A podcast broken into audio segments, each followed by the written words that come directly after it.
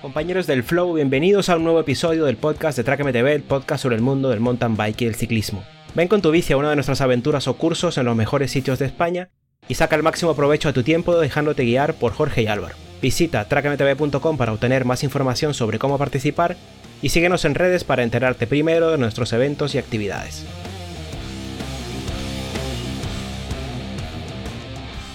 Eh, lo primero, bicis eléctricas sí o sí. Eh, lo siento mucho, pero el sector manda y el sector dice que cuesta mucho más vender algo que no tiene un motor. Forestal es la primera marca nativa e-bike que se presenta en el sector. La mayoría de e-bikes actuales son versiones de modelos de marcas de bicicletas tradicionales o desarrollos de marcas de moto para entrar en el mercado. Su brand manager, Rafael Gil Pérez, nos cuenta que están inspirados en marcas como Tesla o Apple y cuál es la propuesta de valor y cualidades que les diferencian del resto de bicicletas eléctricas. Bueno, Jorge, dijimos que íbamos a hacer eso cada dos semanas y, han pasado tres. ¿Qué tal? Bien, nada, ya no vamos a hacerlo. Porque, joder, ahora que nos han dejado eh, salir de casa como a, los niños, ¿no? Venga, niños, ya podéis salir a la calle. Pues ahora, joder, eh, quedarte eh, nos cuesta más, ¿no? No es que no estemos en casa y estemos todo el día por ahí de jarana con las bicis, pero bueno, que sí que imagino que llegamos más cansados de, volver a una vida un poco más parecido a, a lo de antes y bueno, pues nos está costando otra vez un poco conseguir esa regularidad en el tema de los podcasts, pero, pero bueno, muy bien, vamos, por lo menos bueno, pero está bien, eh, si no tienes tanta regularidad, si tienes invitados buenos como el de hoy, pues eh, mola, mola. Sí, hombre, claro. Voy a presentar al invitado que, Es, Rafael Gil Pérez, que es el, brand manager de Forestal, ¿es correcto? Sí, sí, sí, muy bien, así es. Sí. Rafa es un tío que ha trabajado en, en Mondraker, donde supongo que hay un ambiente pues súper exigente. Y bueno, como habíamos hablado el día que hablamos de la bici de Santa Cruz, eh, pues precisamente ese día habíamos hablado, ya ahondaremos un poco en ese tema, habíamos hablado Jorge y yo de que la bici de Santa Cruz había salido ya vieja y justo además comparada ese día con lo que nos parecía lo más innovador que era vuestra bici, eh, pues era, destacaba un poco más, ¿no? Todo esto, pero, pero como sé que eres un tío de bici, Rafa, te voy a preguntar lo que le preguntamos primero aquí a todo el mundo. ¿Cuántas, ¿Cuántas bicis y cuáles bicis tienes? ¿Cuántas bicis tengo? Eh, pues ahora mismo tengo tres. Tengo tres. Sí. Eh, digamos que la mía, mía, de personal, es, una también de aquí del país, que no es ni forestal ni producción privada. Es una Comensal. Eh, pero muy buena bici, la verdad es que no tengo nada que objetar, las cosas como son. la Comensal Mountain 29 eh, y luego aquí tengo una producción privada, Shan número 5, en acero, eh, y os sorprendería cómo, cómo, puede funcionar eso de bien. Yo era muy reacio, ¿sabes? A coger una bici que en principio se nota pesada, pero una vez rodando es, eh, no tiene nada que ver, no tiene nada que ver. Es, es un poco una sensación de moto. No sé si es porque por el material puede parecer más un, chasis de motocicleta, pero se comporta muy bien y, bueno, luego uno de los prototipos de Forestal, claro. De la Sirion. De la Sirion. Así espero de prototipo en, aluminio, ¿eh? Ojo, no, en carbono, que de esos, eh, con suerte, si todo va como, como parece que está planeado, eh, para principios del mes que viene podré disfrutar de, uno en carbono. Tenemos aquí ya lo que se llaman looking samples, que, es nuestras primeras producciones, pero sin, sin haber pasado test, simplemente para ver cómo, cómo, son los cuadros en, en, carbono y con muchas ganas, con muchas ganas de poder subirme a uno. ¿Cómo empieza, cómo llegas tú a, a, este proyecto? O sea, ¿y cómo sale de, de, quién, de dónde? ¿Cómo se crea un proyecto de una marca, digamos, nueva? Porque nosotros hemos tenido aquí ya en el podcast a Jordi Salvador, que eh, era la persona que ayudó a una empresa de Alicante y este proyecto eh, no salió adelante, pero a traer una bici de, digamos, a crear una marca de bicis, pero a partir de un cuadro de estos eh, Open Mold, creo que se llaman, o, sí, algo así, sí, de algún proveedor estándar asiático, ¿no? Claro, él nos contó, pues bueno, todo esto y tal. Y hemos visto nosotros, bueno, he visto yo, eh, la gente de Pink Bike y inició una serie precisamente de esto, porque yo había hablado muchas veces con Jorge, tío, deberíamos hacer algún tipo de reportaje, no teníamos ni el canal de YouTube, yo creo que ni el podcast en Eurobike, de si se puede crear una marca de bicis, ¿no? Yo creo que a partir del proyecto aquel que era de, el de Pirenatic, ¿no? Eh, y estos de Pink Bike han creado una bici, han buscado para alguien que les fabricara un cuadro y bueno, resulta que les dijo, Dave Wiggle les dijo que, crear un sistema de suspensión propio eran 250 mil dólares y el del cuadro les dijo que era pues otro dineral y tal, ¿no? Entonces yo quisiera que nos llevaras un poco, nos describieras un poco ese camino de, hmm. de cómo surge una marca nueva desde cero en este sentido, ¿no?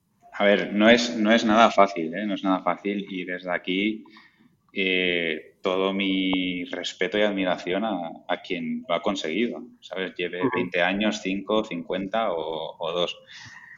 Eh, lo primero que creo que hay que tener en cuenta es que es un sector que está súper saturado, ¿vale? Porque ahora mismo el ciclismo, y, creo que ahora más que nunca, parece la gallina de los huevos de oro y todo el mundo quiere, quiere un trozo del pastel.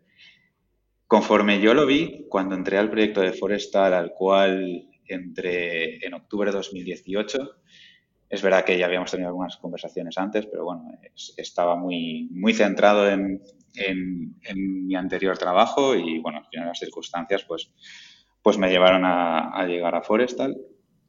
Eh, tenía muy claro que si no tienes un valor añadido o algún, o sea, un valor diferenciador, es difícil que, consigas destacar. A ver, tampoco tienes que destacar como el mejor, pero sí que el consumidor pueda ver en ti una alternativa o una opción. Entonces, nosotros, eh, por los desarrollos que, se habían planteado desde nuestro equipo de ingeniería, entendimos que, bueno, eh, lo primero, mm, bicis eléctricas sí o sí. Eh, lo siento mucho, pero el sector manda y el sector dice que, que cuesta mucho más vender algo que no tiene un motor que algo que sí. Y, el concepto que se, se planteó desde ingeniería era un mm. concepto, a mi juicio, muy razonable para, unificar incluso los públicos de el que le gusta la e-bike y el que no. Estamos hablando de e-bikes más ligeras, con una asistencia más comedida, es decir, que, tengas que seguir haciendo ciclismo, pero puedas tener un poco de asistencia en, los momentos más, más críticos. Y, desde luego el, bueno, pues tengamos nuestra, nuestra propia identidad y desarrollemos nuestro motor, nuestra batería, nuestro sistema de suspensión. Es verdad que para eso necesitas tener un, un backup importante, un apoyo financiero importante. Pero bueno, eh, Forestal es estas historias donde se encuentran las personas adecuadas en el momento adecuado y todo surge y es un cuento de hadas y de puertas para afuera todo parece muy bonito. Eh, de puertas para adentro hay muchísima batalla, por supuesto. es, normal. Pero, pero bueno, a día de hoy, pues desde que yo estoy en Forestal han pasado casi dos años y, lo que hablábamos antes de empezar, eh, un año en el sector da para mucho. Yo la sensación que tengo es que llevo mucho más. Pero eh, es, es, increíble lo que se ha logrado en Forestal. Eh, dices, bueno, ¿qué hay que hacer para empezar una marca? empezar una marca no es tener un producto. Yo aquí, por mi parte de marketing, tengo que diferenciar mucho entre lo que es un producto y lo que es una marca decir, tú puedes tener el mejor producto del mundo, que si no tienes marca no, no existe. Y puede pasar al revés, que tengas una marca muy buena con un producto bastante mediocre y por el hecho de haber creado escuela. Una imagen de marca, ¿no? Sí, sí, eh, consigas introducir tus productos al mercado con, mucha más gloria. Así que, hay que tener en cuenta muchas variables a la hora de, iniciar un proyecto, de decir, bueno, pues voy a hacer mi marca de bicis. Eh, ojo, ojo, no, se hace de la noche a la mañana. Y, claro, luego lo que habéis comentado, eh, tema patentes, tema trabas que te van a poner. Eh, lo dicho, es un sector súper competitivo. Aquí yo me lo encontré nosotros cuando nos dimos a conocer así un poco a lo bestia, ¿no? Fuimos ahí a Sea Hotel Estados Unidos con Cedric, con un prototipo súper primitivo, ¿no? Para lo que tenemos hoy en día. Y, a ver, aquí tranquilamente sí que puedo decir que, que, alguna persona se acercó con un tono un poco Displicente podría ser, ¿o qué? Sí, sí, diciendo, este sistema de suspensión es mío, tal. Bueno, pues chico, ah. si, si, es tuyo y lo puedes demostrar, adelante. De momento nosotros estamos bastante seguros que nuestro equipo de ingeniería lo ha desarrollado y, yo lo he visto todos los días. Pero oye, es posible que haya una patente que se nos haya pasado por alto. No, no ha sido el caso. Al final eh, no se ha demostrado que, que, nuestro sistema de suspensión es único y nuestro. Pero que la competencia te va a intentar poner zancadillas, por supuesto. No lo dudes. No lo dudes. Y el tema de que mm, os establecierais en Andorra es por, no sé, por los dueños, por algún motivo especial o... Sí, sí, sí. Los, eh, los inversores que, tenemos en el proyecto son, son dos personas, eh, Ilya Rose y Anton Yarashuk, y bueno, llevan en Andorra mucho tiempo. No es una cuestión de que estén aquí por lo que podamos pensar, ¿no? De ventajas fiscales o lo que sea. Eh, lo cierto es que yo estoy en Andorra viviendo allá y, eso de que Andorra es paraíso fiscal no lo lleva siendo desde hace años y, no lo es. Entonces, bueno, es una cuestión de que estaban aquí y es verdad que para montar una empresa, eh, estando en Andorra, montarla fuera de Andorra era complicado muchas trabas a nivel administrativo. Y tenía todo el sentido del mundo. Oye, ellos estaban aquí, Cedric está aquí. Andorra, eh, para crear una marca de bicis, vende, vende mucho. Es un, es un sitio que le pega, ¿no? Le pega al mundo del ciclismo. claro. Muchos, muchos pros viviendo por aquí. Eh, bueno, yo estoy flipando. No, hace mucho que, estoy viviendo aquí definitivamente. Y ahora que... ¿De dónde eres, Rafa? De, yo soy de Valencia, eh, me fui a vivir a, Elche, a Alicante, pues no sé, qué te diría, hace ocho años o así, porque conocí a mi mujer en la Universidad de Valencia. Y nos fuimos a la aventura eh, por cuestiones de, bueno, ni yo estaba contento con mi trabajo ni ella con el suyo y bueno, luego tuve mi, mi etapa en Mondraker y ahora estamos los dos en Andorra. Así que. Bueno, un gran cambio porque. Sí, pero. es, eh, bueno, complicado, ¿no? Eh, bueno, a mí me han dicho, vaya, a mí me encanta, pero claro, yo voy allí de vacaciones, pero dicen que vivir allí por el clima, etcétera, que es bastante fuerte, ¿no? Que, cuesta, vamos. yo, a fecha de hoy, estoy encantadísimo. De verdad, eh, solo me he encontrado con personas amables eh, sencillez burocrática, eh, no sé.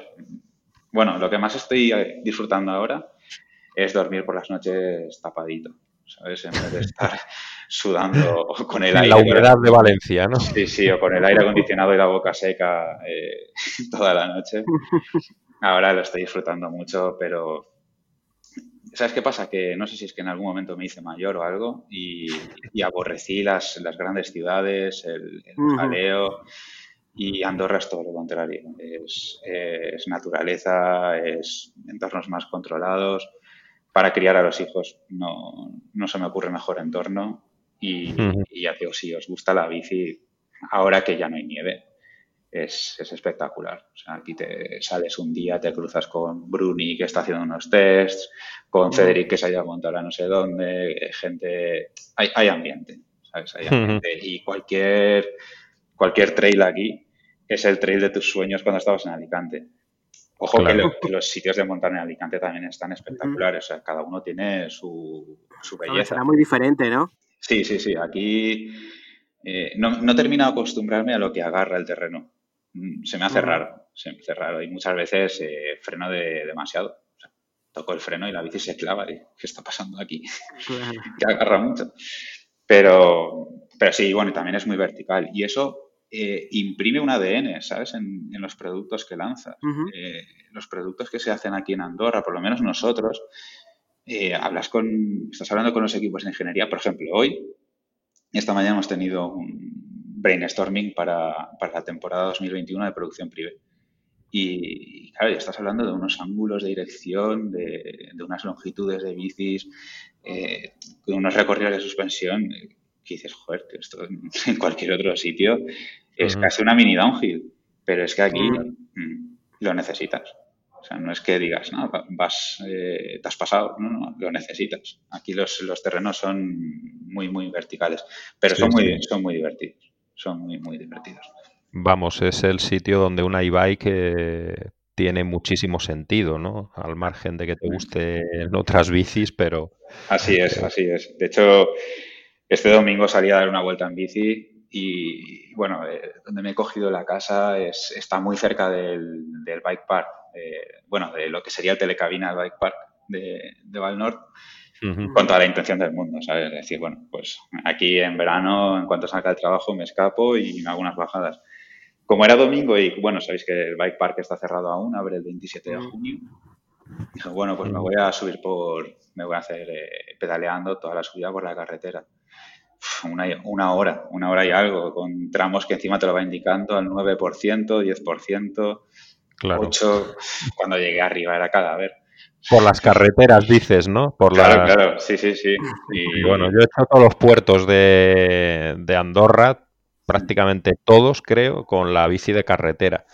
Y bueno, sí, es por eso cuando has dicho lo indica, ¿no? Por las señales esas que pone de Strava y de no sé qué, y joder, eso, claro, tienen unas pendientes medias de, cagarte vivo, vamos, del 12, 11. estás ya fundido, vas con el Eagle dándolo todo, y ves el siguiente cartel, y dices, bueno, el siguiente cartel me dará una tregua, una tregua, y se te pone peor. Y macho, no sé si bajarme ya o qué.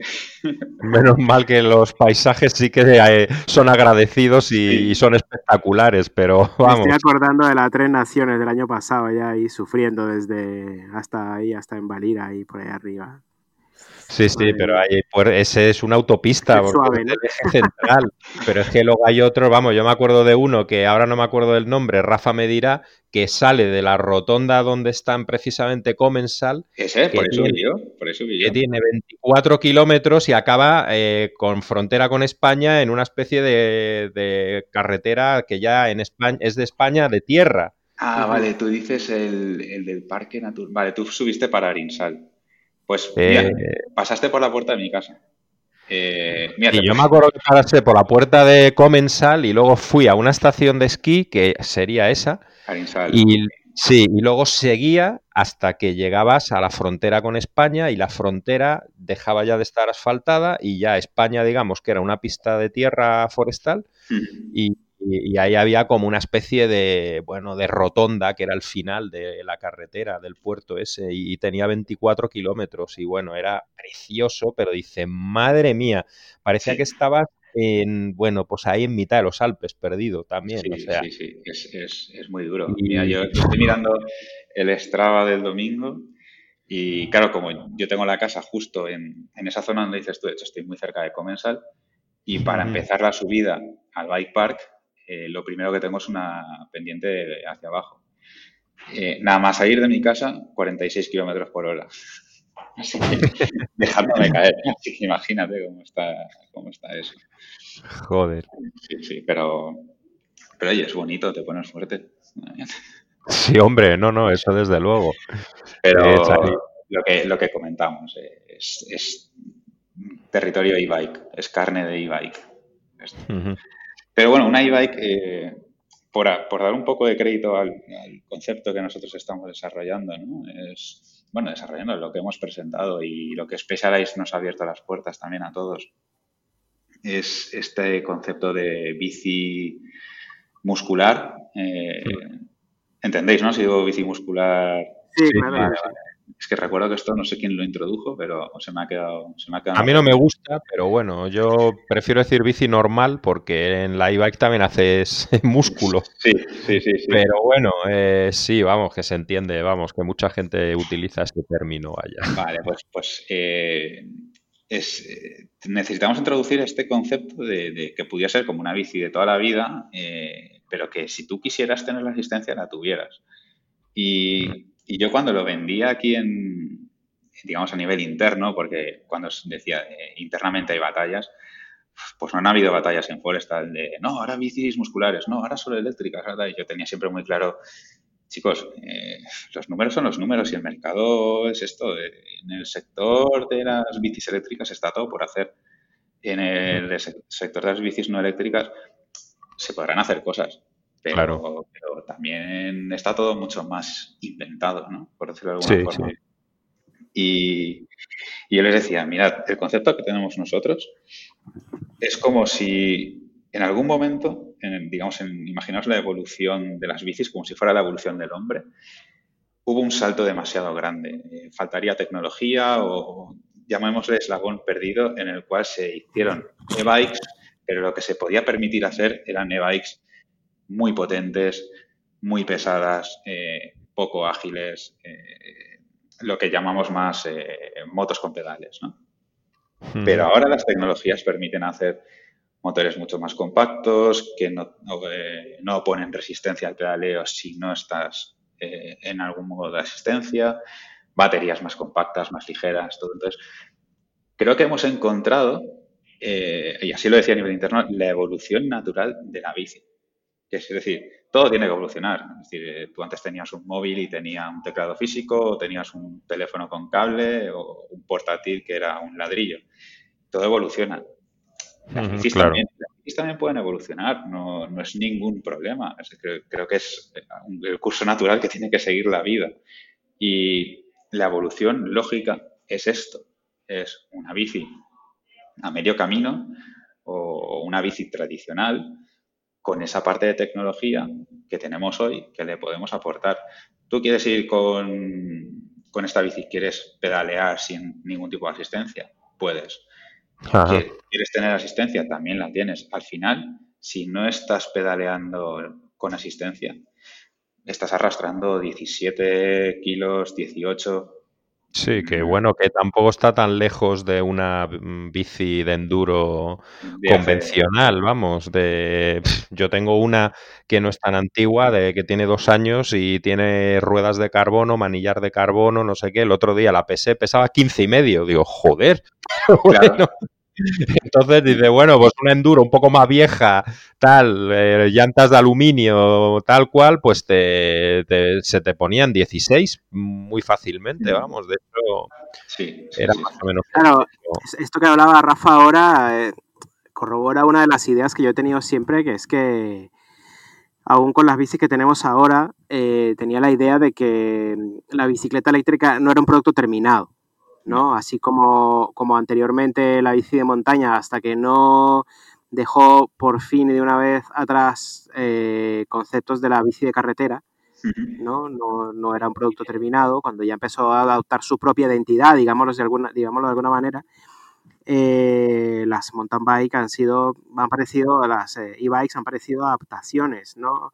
De, de una bici de, de montaña, pero con motor. yo creo, y, tú a lo mejor puedes elaborar un poco más que vuestra propuesta em, es un poco ya más a otra cosa. es como si fuera un producto nativo, ¿sabes? Como los que son nativos digitales, este producto es nativo eh, e-bike, nativo eléctrico. Has dado, has dado justo claro, es que me, me, parece, por lo que está diciendo, que los móviles antes tenían un teclado físico y no sé qué, que es como un paso, ¿no? Como un paso a decir, mira, nosotros hemos querido hacer esto. Hmm. Pero cuéntamelo tú, que seguro lo sabes mejor. No, no, así, así es, así es. Es decir, cuando hablábamos al principio de todo de, de aportar valor añadido a tus productos o algún factor diferenciador, nosotros había una cosa que no nos gustaba nada respecto a, a la industria de la bici en el sector de bicis eléctricas en concreto.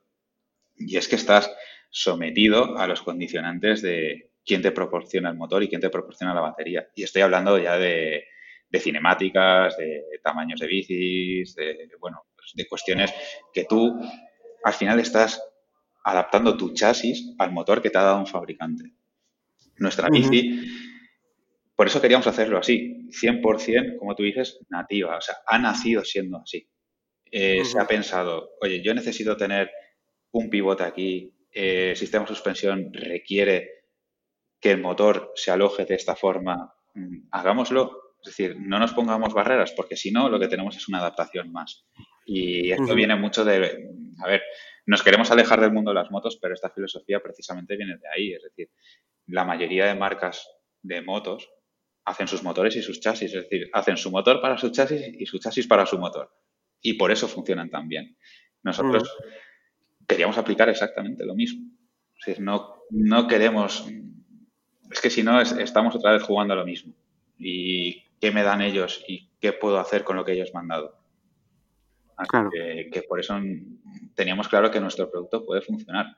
Eh, quiero decir, puede funcionar que el usuario va a percibir que es algo que le aporta algo más. Claro, o sea, yo vi, un vídeo que estaba que está muy bien eh, en un canal de YouTube de una gente que tiene una tienda de bicis eléctricas aquí en Guadarrama y el tío, me acuerdo, que lo que me llamó la atención era que explicaba que, por ejemplo, todas las bicis que tuvieran el motor Bosch hmm. eh, eran iguales. O sea, el tío decía, el sistema de suspensión, todo tal, es igual porque no permite otro no permite prácticamente ningún tipo de, desarrollo, ¿no? Él decía, la puedes comprar esa bici de la marca que sea y con ese motor el sistema de suspensión tiene que ser el mismo, porque no permite la, eh, hmm. como dices tú, ¿no? El motor y el chasis desarrollarlo de maneras independientes y te da la batería, te dan la batería, etcétera. Es muy difícil también conseguir baterías de más rango y todo eso. Vosotros Además, yo me acuerdo cuando comentamos Jorge y yo, en, cuando hablamos en el podcast de que la Santa Cruz venía con las ruedas 27 Plus ya de, igual de antes, con el motor que iba a estar descatalogado en breve,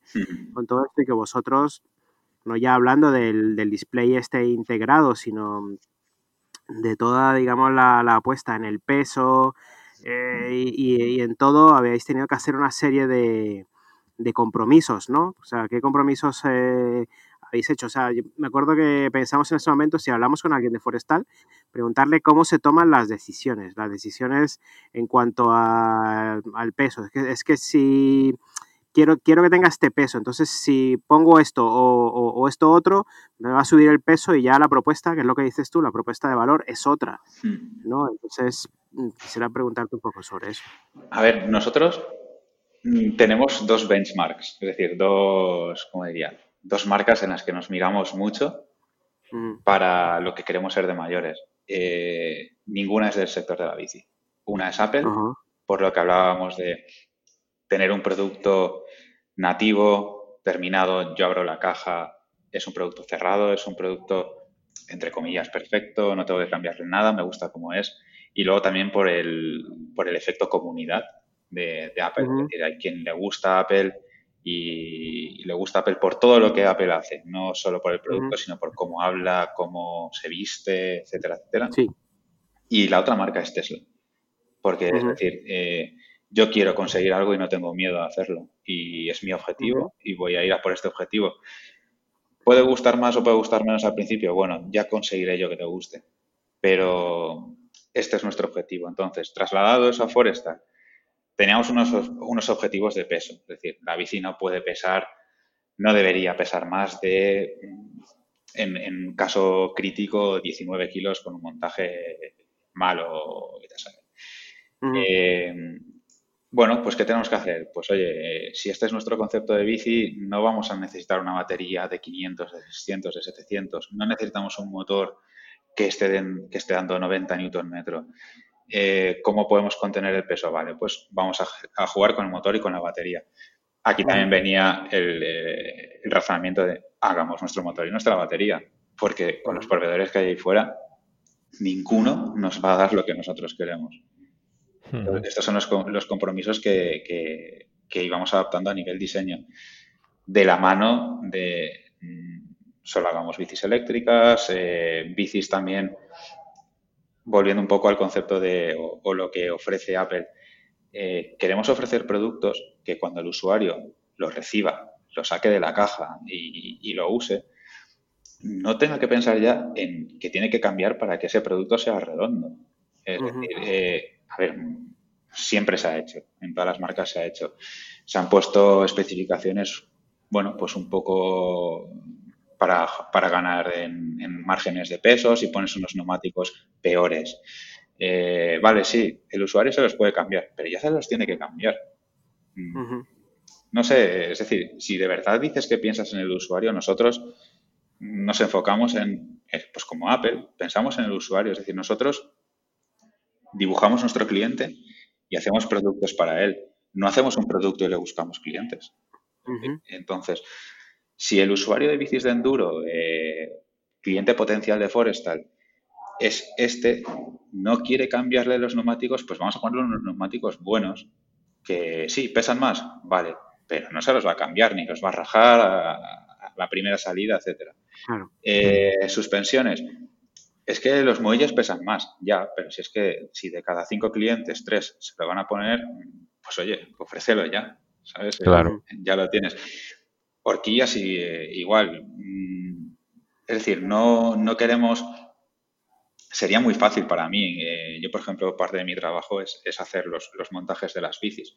Y sería muy fácil para mí aparatar el montaje, reducir el peso y tener pues una bici más, eh, quizás comercialmente sería más llamativa, ¿no? Decir, bueno, mira, es que en vez de 17 y medio pesa 16 o, 17 raspados, pero ya no es la bici que tú sacas y dices, para la monto y no le tengo que cambiar nada.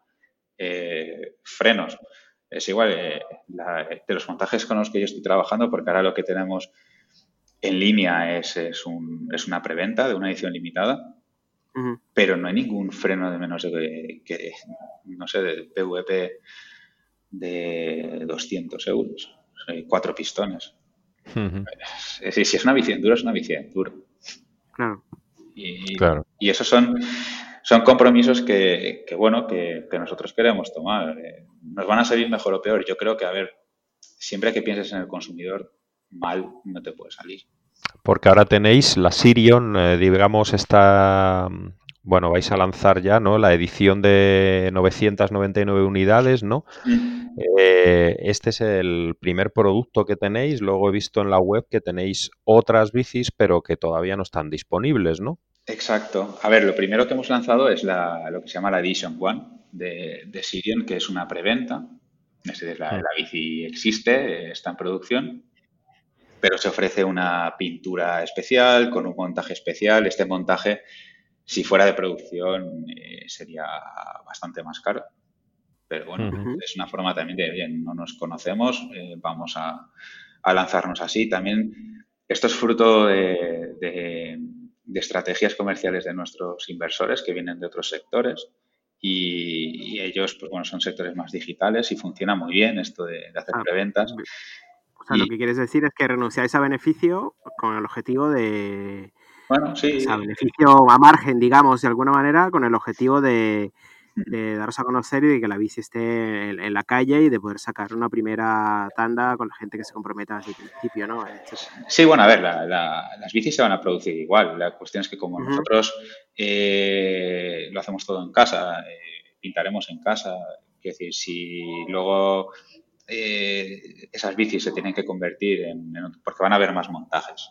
O sea, esto es una edición limitada, pero luego habrá tres montajes. Entonces, somos flexibles. Es decir, podemos hacer todas las bicis que se hayan vendido, hacer las 999 ediciones limitadas y luego hacer los, tres otros montajes. Pero bueno, esto de la, de la preventa ha sido un poco probar a, ver qué tal funciona en este sector, que, es, un poco reacio, ¿no? Yo entiendo, ¿eh? yo me pongo, yo como consumidor diría, ostras, una bici que, que no se ha visto, que no se ha probado, que nadie me ha dicho cómo va y, está aquí en preventas, parece, parece el típico Kickstarter, ¿no? Que luego dices, bueno, ¿dónde se ha ido mi dinero? Pero, pero lo cierto es que está funcionando bastante bien. ¿Todavía eh, habéis entregado ya bicis de demo a algún medio para probarlas o todavía no? No, todavía no, todavía no. Eh, pasará a lo largo de este verano a lo largo de este verano sí que empezaremos a dar bicis de, demo. Eh, la bici como tal, tema motor, batería, cuadro, componentes, todo está, está perfecto. Lo que nos está llevando más tiempo de desarrollo es el, display. Pero bueno, por, por quieres intentar hacerlo siempre lo mejor posible al principio. Lo bueno de esto es que como las bicis eh, sí que hemos conseguido que se puedan conectar de forma remota en prácticamente cualquier parte del mundo, salvando países, eh, bueno, conflictivos, por llamarlos de alguna forma, como por ejemplo Corea del Norte. Vale, sí, donde no van a ir, vamos. Lo, siento, tu bici forestal no tiene cobertura en Corea del Norte. Eh, pero todo el desarrollo de software lo, hacemos aquí también con, un equipo de software que, bueno, yo personalmente cuando se ponen a hablar entiendo lo justo. Eh, podremos ir lanzando paquetes de actualizaciones. Entonces, eh, bueno, lo que más dolor de cabeza nos está dando ahora es eso, pero porque es donde somos más novatos. Es decir, novatos gente como yo. Los, de, los chicos de, lo que, yo los llamo los chicos del display, los chicos de electrónica lo tienen clarísimo. Pero bueno, eh, esto es lo que más eh, dolor de cabeza nos, nos está dando. Sí, es una cosa que también es muy atractiva y muy innovadora, la verdad, lo de que esté integrado el display y lleve ya el GPS con posibilidad de mapas y todo, ¿no? Se pueden ver en él y... Sí, sí, sí, sí. Bueno, piensa que luego también esto es un, es un mundo, puedes hacer lo que quieras. Nosotros lo estamos cerrando un poco a nuestra propia aplicación, pero podemos abrir incluso, si quisiéramos habilitar descargar otras apps, se podría, pero vamos a ir paso a paso. De momento vamos ¿Eso tiene una base Android, iOS o, no? Si no me equivoco es Android. Pero, pero bueno, eh, creo que no vale la pena dejarlo ahora abierto y, que pase lo que tenga que pasar. ¿sabes? Es, un poco más eh, una gestión para nosotros, eh, para todo el tema de mapas de motor, gestión, personalización de las entregas de potencia, mapas, como comentábamos, acelerómetros. El día de mañana, pues bueno, por anticipar cosas que creo que todos ya sabemos, ¿no? Eh, las suspensiones electrónicas están a la vuelta de la esquina. Pues conseguir que, todo se gestione desde el mismo módulo es, un objetivo. Al final hemos conseguido desarrollar nuestro propio ordenador, por decirlo de alguna forma, y, esto, pues, pues bueno, es, es un mundo aparte. Entonces, Rafa, si yo ahora hago la reserva, por ejemplo, mm. Eh, la bici cuesta 8.000 euros, ¿no? Eh, que bueno, dado el producto premium y con las características que tiene de peso, de tal, pues bueno, yo lo veo bastante bien encajado el precio, ¿no? Dentro de lo que es el mercado, ¿no? Sí, a ver, tienes dos opciones de, reserva. Eh, tienes una opción que, que, es la reserva tal cual, en la cual tú pagarías hoy 2.000 mm, euros y, el precio final de la bici son efectivamente 7.999, 8.000 euros. Eh, y, bueno, sí, el montaje es, lo que ves, es, el montaje que hay. Y luego tienes otra segunda opción, que es decir, bueno, pues eh, yo pago la bici al completo, pero entonces en vez de los 8.000 euros son 7.500. Y con, ese, con esa opción eh, tienes lo que llamamos un, un año de suministro de neumáticos que es aparte de los neumáticos que te vienen montados, te suministramos tres parejas más de neumáticos. Los mismos. muy interesante. Y, puedes elegir el número de cuadro. Eh, ah. Tengo que decir que de todos los pedidos que se están recibiendo, eh, lo más, eh, pues diría que un 85% están siendo compras en vez de reservas. Pero yo creo que también porque la gente quiere reservar el número de cuadro, que es los números y, vale, son especiales. ¿Y cuánto tiempo tardáis en entregarla una vez que...? Eh, octubre, tenemos fecha octubre. Ajá. Que es, tiempo, pero bueno, las pre-reservas estas o preventas son para, un público muy, muy concreto, gente que quiere tener lo, último, el primero. Claro. Eh, gente, pues bueno, exquisita o sin miedo a, invertir. Nosotros creemos, yo personalmente pienso que este tipo de ediciones limitadas, eh, bueno, pues, pues el día de mañana no deberían perder tanto valor. Porque al final, pues bueno, es la primera bici forestal, es la edición limitada, es, un montaje especial. Lo que hablábamos de los precios, sí, es, yo creo que conforme va montada y el precio que tiene es, es un precio, vamos, por, ese, dinero tienes una bici media, ¿no? según qué marca. Claro, vamos, tienes una Cannondale o una Levo una Specialized, pues más o menos bien, pero en ese precio, en el mismo, y, no, con este peso ni de lejos ni de lejos con este peso, vamos. O sea que, bueno, no, mm, no sé tampoco los precios muy bien de la Specialized, está la SL, está nueva. Sé que la cara carísima vale 14 o 15 mil euros, pero hmm. no sé lo que pesa la barata. Entonces, bueno, yo lo veo bastante. Y la Crafty que vale, la Crafty que pesa la Crafty que pesa, no que sé, 19 kilos, o es que era, era la primera sub-20 que salió, pues también vale un dineral, vamos. claro, pero valdrá más de 8 seguro, vamos. Sí, por eso, por eso, sí. O sea que lo veo no es que 8 no, bien. es que 8 no sea un dineral, pero... No, ya. otra cosa. Bueno, bueno, al final es el... A ver si va a parecer que estamos aquí en el podcast que se nos cae la... Sí, sí, sí. Por los Van cayendo billetes. Sí, hombre, pues claro, joder, para cuatro cabrones que tenemos dinero, como decía un amigo mío. Luego, son todos de mentira, pero bueno. Hombre, claro, pero bueno. No, no, la verdad es que, que, los precios de las bicis han ido. A mí me, han llegado a decir gente del sector, recuerdo el, último Eurobike, vuestras bicis son muy baratas. Pero, pero en plan, como nos estáis jodiendo a todos. Pero cuando estabas en Montracker, ¿no? No, no, no, no, ya con, ya con Ahora, ahora, ¿no? Ahora, ahora. Claro, sí, te lo estoy diciendo yo, Rafa, que está muy bien. Estamos hablando de un producto premium, exclusivo y que tiene unos componentes y unas características muy buenas de... Bueno, no sé, a ver, eh, es verdad que, que, que, también todo esto es fruto de la inversión que se está haciendo, se está haciendo aquí en, en lo que es Forestal Group nosotros donde, bueno, de las oficinas donde estoy ahora, es, es un edificio de, de, ocho plantas. Eh, entonces, claro, ¿qué es lo que se quiere hacer aquí? Nosotros queremos que toda la producción sea eh, en Andorra.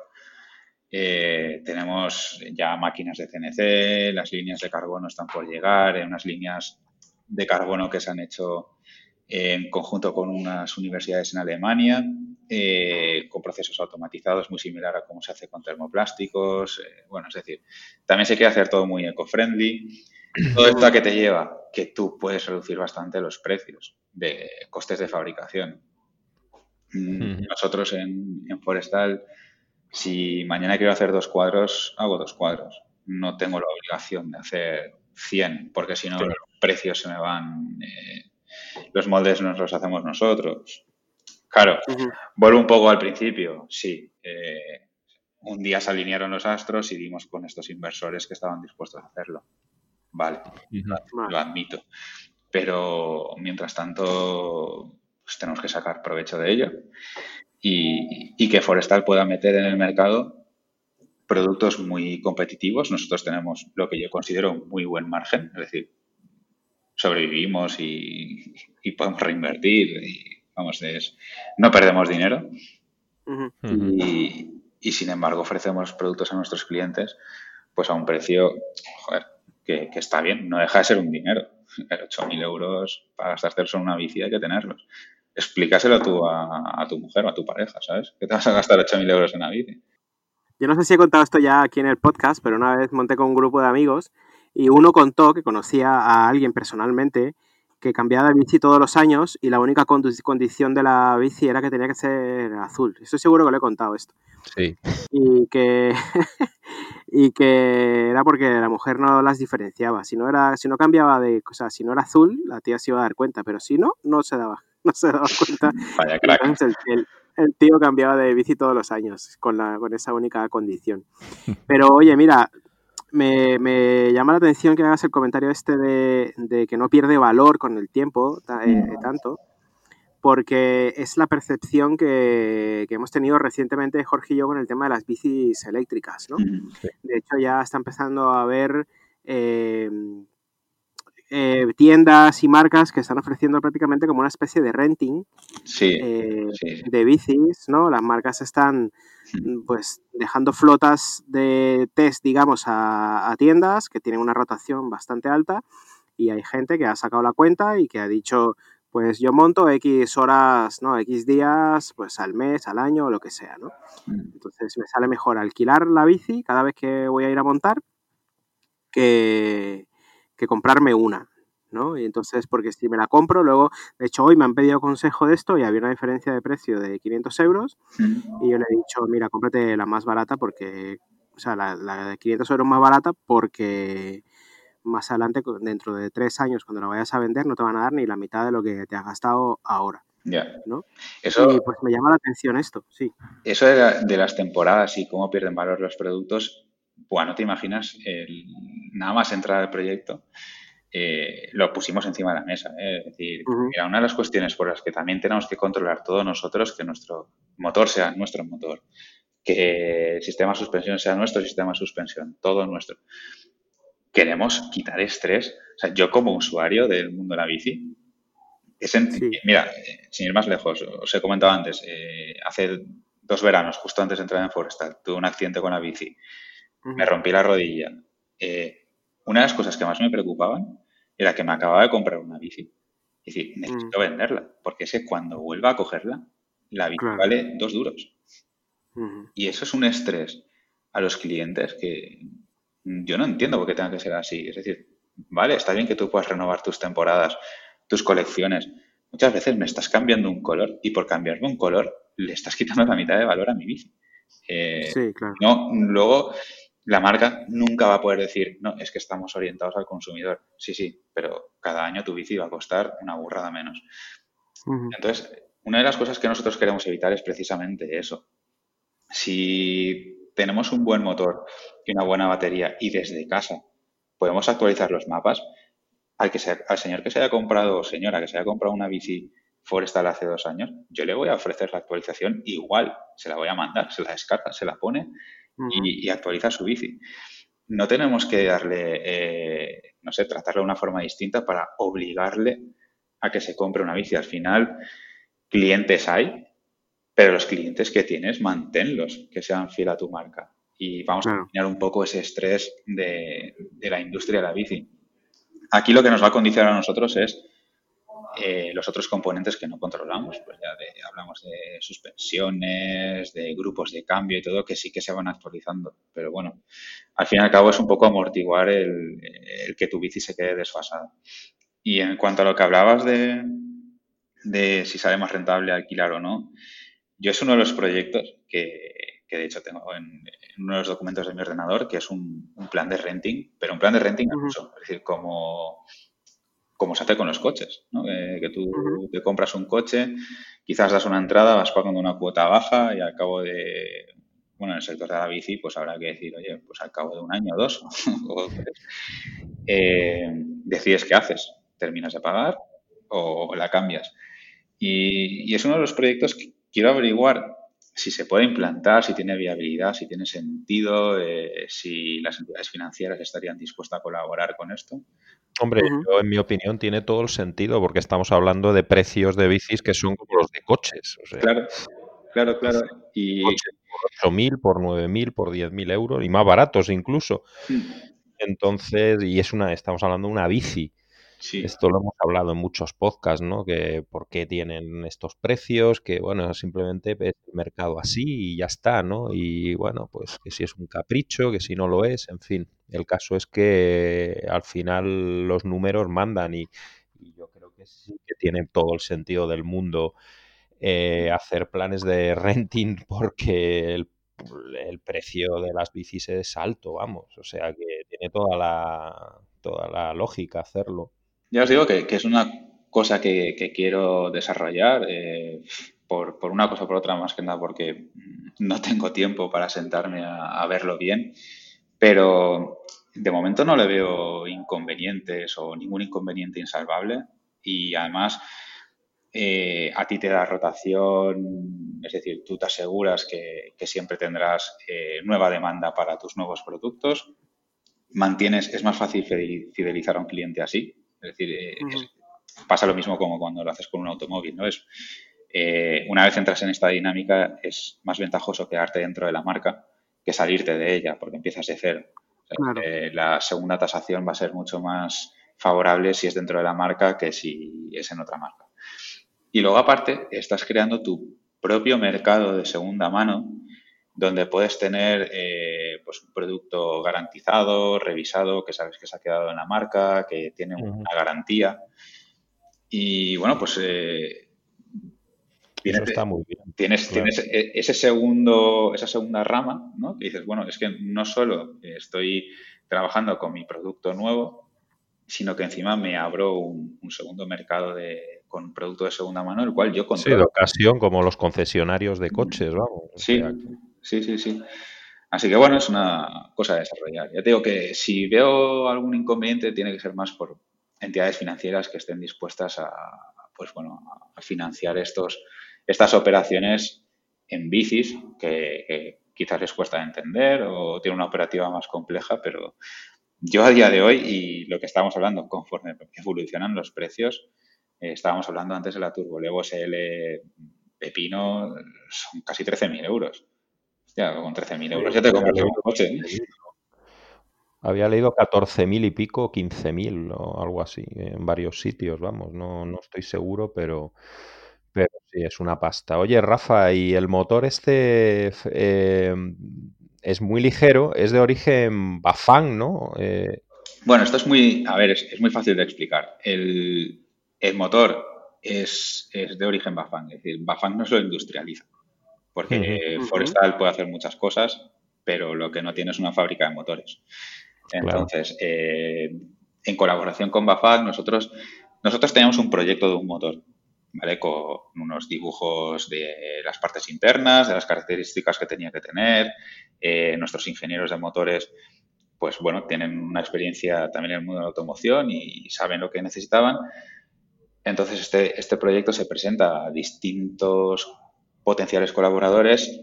Quien más caso nos hace, quien mejor nos escucha es Bafang, quien además mm están muy interesados en dar un salto cualitativo porque eh, ahí donde los vemos, Bafang es el mayor productor mundial de, motores y baterías para, bicicletas eléctricas. Lo que pasa es que está, eh, por el volumen que tiene en, productos más eh, precio bajo o precio medio, pues está estancado un poco en esa, con esa imagen de, de marca barata. ¿no? Entonces ellos lo que necesitan también es, eh, cuando les presentamos esto, lo vieron como una oportunidad de decir, ostras, si entramos en lo que se llama un partnership tecnológico con, con Forestal, nosotros le industrializamos el motor y a nosotros nos sirve también, esto hablando por Bafan, ¿eh? Eh, nos sirve también para posicionarnos justamente en ese nicho premium donde todavía no tenemos presencia y donde consideramos que podemos estar. Entonces, otro caso de, oye, encontrarse en el momento adecuado con las condiciones adecuadas. Eh, empezamos a trabajar con ellos y entonces lo que hay es un flujo constante, una ida y venida de, propuestas. Eh, se toma la base de uno de sus motores, se desguaza, se reconfigura, se empieza a probar. Ellos, como expertos en lo que son, nos dan sus inputs.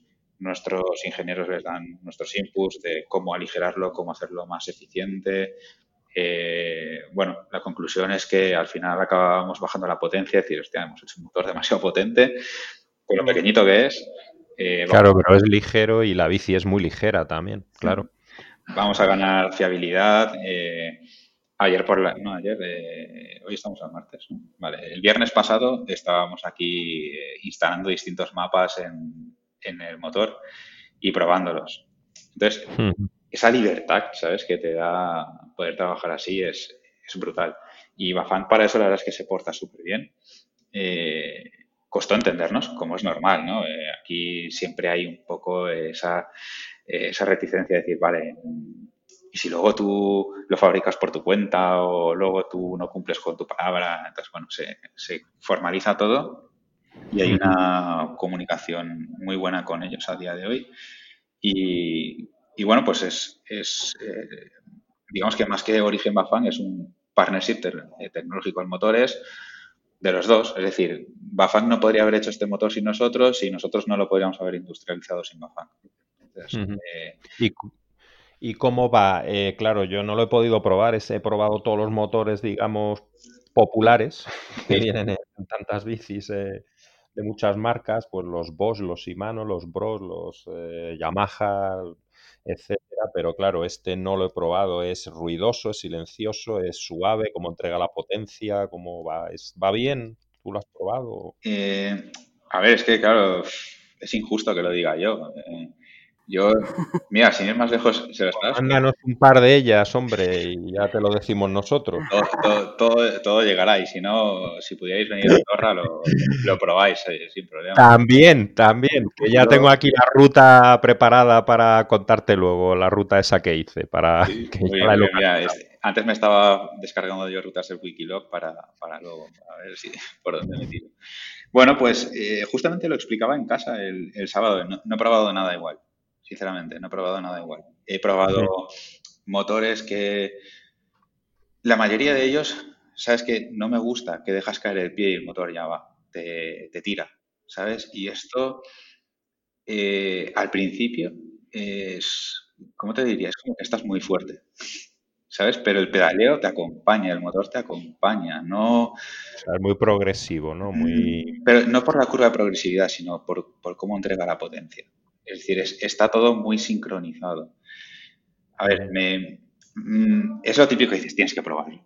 Pero es, un motor que va contigo, acompaña la, tu pedaleada, es, eh, sí, es verdad, es, es progresivo, cuanto más le das, mm, más te entrega pero la bici no te empuja, la bici te acompaña.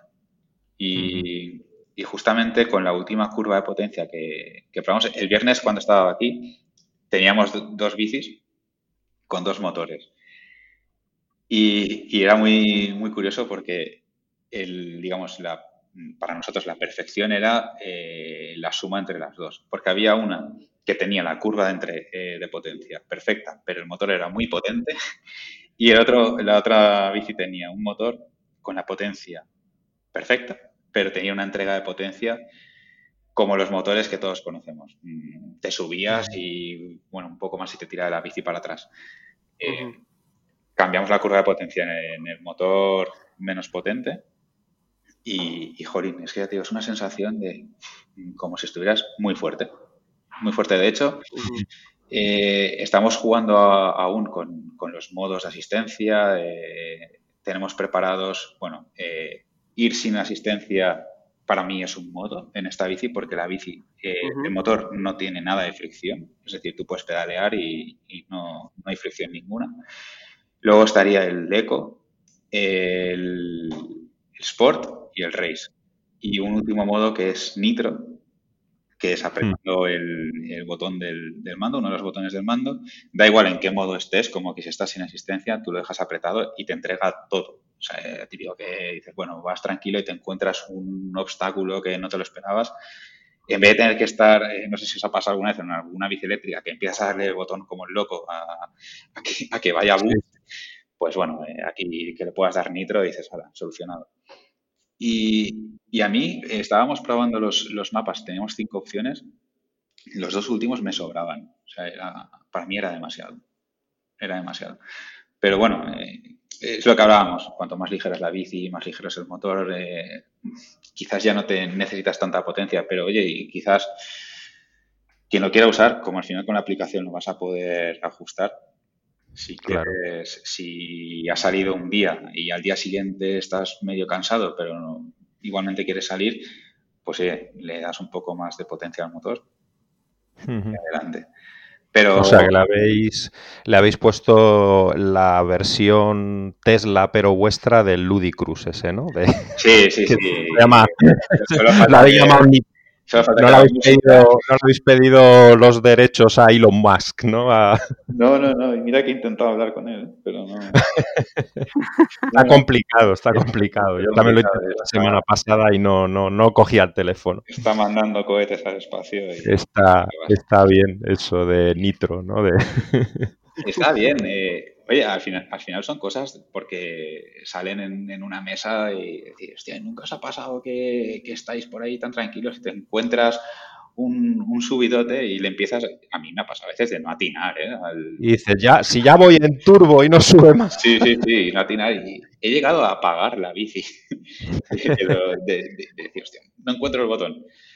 y bueno, pues estas cosas pues, pues Hombre, son detalles interesantes que te desmarcan además de, eso, de lo habitual, ¿no? Que, dan todas las, las otras marcas, ¿no? En las bicis, o sea que está muy bien, vamos. Lo bueno es que los, chicos de electrónica están ya pensando en, historias, en, bueno, y podríamos sacar un modo, eh, eh, con sus, con sus, como digo yo, pajas mentales, pero muy, muy productivas y, y en el momento que, incluso si tuviéramos feedback de, usuarios o de prensa que dijeran, ay, se echa en falta que hubiera un modo no sé cuántos o que se pudiera ajustar una curva más plana o lo que sea, eh, al final es software. se, crea el paquete de datos, se envía y se instala. Es lo bueno de tener la gente aquí que, que te pueda hacer todas estas cositas. Pues eh, Rafa, eh, mira, el puerto aquel que te decía que acababa era el Port de Cabús. Port de Cabús, me suena muchísimo. Sí, eso es pasando el parque natural. Espérate, a ver si lo encuentro ahora. Ese es donde se acaba la carretera. Entonces, eh, bueno, mm, antes de ese, hmm. pues otros tres. Te voy a contar la ruta y para que Álvaro que estaba hoy hablando de hacerse una ruta de carretera larga. le, voy a dar unos datos, a Álvaro para que tú lo eh, para que tú lo, se lo mastiques un poco. Ese día que estuvimos una semana haciendo rutas eh, de carretera, por eso te dije que había hecho todos los puertos. Primero hicimos el de Ordino. Vale. Luego hicimos el de Besalís. Sí, eh, sí, está cerca de Ordino también. Luego hicimos de eh, uno de Pardines que sale de Encamp a Pardines, sube. Y después hicimos el, puerto este, el más largo, el port de Cabús, que es donde hacía ya frontera con España. Y te digo los datos, eh, Álvaro y Rafa, para que lo eso. 112 eh, kilómetros, 4.000 metros de desnivel. Ahí es donde vive Rafa, en Andorra. Sí, sí, sí. 112, 3.962 metros, macho. O sea, aquí para hacerte 4.000 metros de desnivel y, vivimos, eh, o sea, que yo vivo en la Sierra de Guadarrama, que tiene puertos de primera, pero vamos, tienes complicado hacerte 4.000 metros en 112 kilómetros. O sea que esa era la rutilla. Sí, sí, estoy viendo la ruta. Eh, ojo, sí, sí, te pasaste por Pal y todo. Sí, exacto, exacto. Madre mía, vaya pechada a subir. Sí, sí, pues estuvimos una semana, sí. Por eso te digo que conozco todos los puertos, hicimos todos. Me parece que nos faltó uno, pero vamos, los hicimos todos y encima haciendo el borrico a plato y tonterías. Ahora estoy viendo las fotos de gente que ha subido madre mía, vaya vista. Sí, sí, pues el port de Cabús este acaba ahí, en la carretera, ya es la frontera con España y está a 2.306 metros de, hmm. de altitud. Lo he buscado en el Strava mío y bueno, tengo ahí fotos también del sitio, es espectacular ese, esa zona, es muy, muy bonito. Hmm. Sí, sí, la verdad es que, con todo lo pequeño que es eh, el país de Andorra, no, no te lo acabas, ¿eh? Cada rincón es, es una experiencia distinta. Sí, sí, tienes ahí mucha tela que cortar. Mm, sí. Muy bien. Bueno, sé, Jorge, si tienes algo más, yo creo que ha sido una conversación bastante reveladora. Eh, voy a preguntar a Rafa ahora, que así como tenemos una pregunta inicial, tenemos una pregunta eh, final para terminar, que es un poco también de atraco. Vale. Eh, pero vamos, no creo que tengas problema. ¿Qué es para ti el flow? Soltar frenos. Sí, sí. Totalmente. Soltar frenos y disfrutar. Eh, la verdad es que, mira, eh, el domingo tuve, tuve un ratito de, flow y hacía mucho tiempo que no lo tenía y más viniendo de, lesiones y operaciones y, todo eso. Es, ese momento en el que solo oyes tu bici, ¿sabes? Sí. con el buje, con, con cómo se pega la tierra en, en el neumático cuando pasas, cuando trazas las curvas, cómo escarba. Y encima aquí con tanto árbol que hay, es, es que hace un eco especial. ¿sabes? Y, decía, bueno, esto, esto, esto tiene que ser el flow. Es, yo creo que es, un momento incluso en el que el tiempo se para. ¿Sabes? sí, total. para mí, para mí es eso, más de ir más rápido, más lento, es verdad que mm, cuanto menos freno toques eh, y puedas tener más flow, mejor, porque si no se va cortando. Pero es, esa sensación, ese momento de tú, la bici y el trail. Y ya está. Muy bien.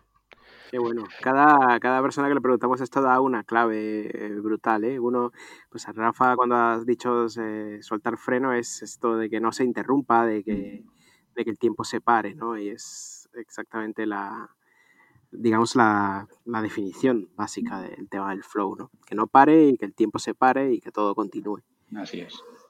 Pues oye, eh, creo que sois una marca con mucho flow y creo que eres un tío también con muchísimo flow y, pues te agradezco mucho este tiempo que nos has dedicado y que, bueno, todo lo, mejor en este emprendimiento, en esta etapa. Gracias, gracias chicos. Eh, a ver, eh, cuando queráis estáis invitados a Andorra.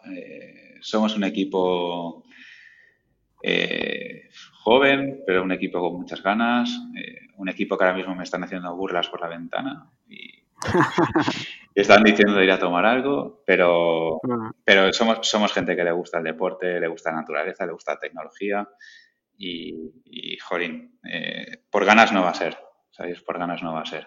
Eh, le echamos horas, pero, pero siempre hay momento para risas. Así que, chicos, eh, os agradezco mucho esta oportunidad y lo dicho, mm, que la próxima, que la próxima conversación sea aquí. Pues te tomamos la palabra. Venga. Muy bien. Un abrazo, Rafa. Venga, un abrazo. Venga, chao, hasta luego. Gracias. Find your flow.